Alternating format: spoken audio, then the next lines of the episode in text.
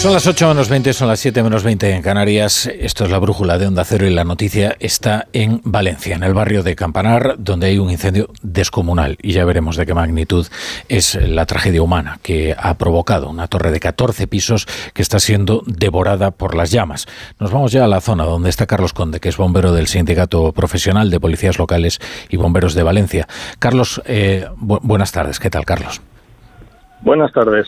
Pues aquí estamos. Nos, eh, sorprende mucho la, virulencia del fuego, como ha podido consumir prácticamente ya todo el edificio.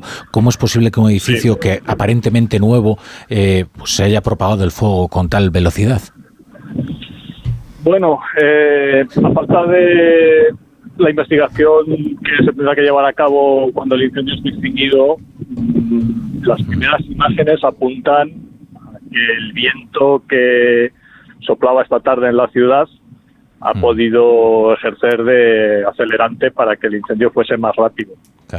Parece que el incendio ha roto por fachada, pero en este momento realmente no, no tenemos demasiados datos que mm. nos encaminen en una dirección o en otra. Mm. Eh, también habrá tenido que ver los materiales con los que estaban construidos eh, los tratamientos de la fachada, pero esto se tendrá que determinar todo a posteriori.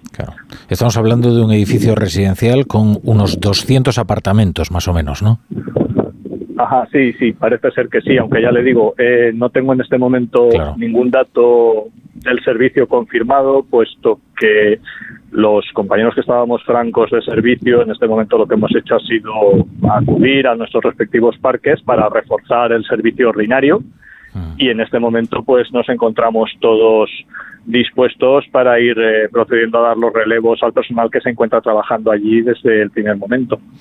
Ahora la prioridad es rescatar a las personas que están atrapadas. Sabemos al menos de un padre y una hija que están en el sexto piso. Entiendo que eh, las dificultades son enormes ¿no? y que hay que proceder a, a sofocar al menos o a enfriar la zona antes de poder acceder a esas personas, ¿no?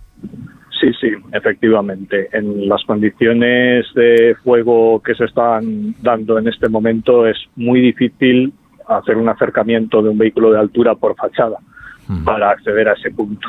Mm. La radiación que desprenden los materiales que están ardiendo en el edificio hacen imposible acercarse a una distancia segura para poder efectuar el rescate. Hmm. Y entiendo que esa es ahora la prioridad, es lo que están haciendo, ¿no? Enfriar la zona, no.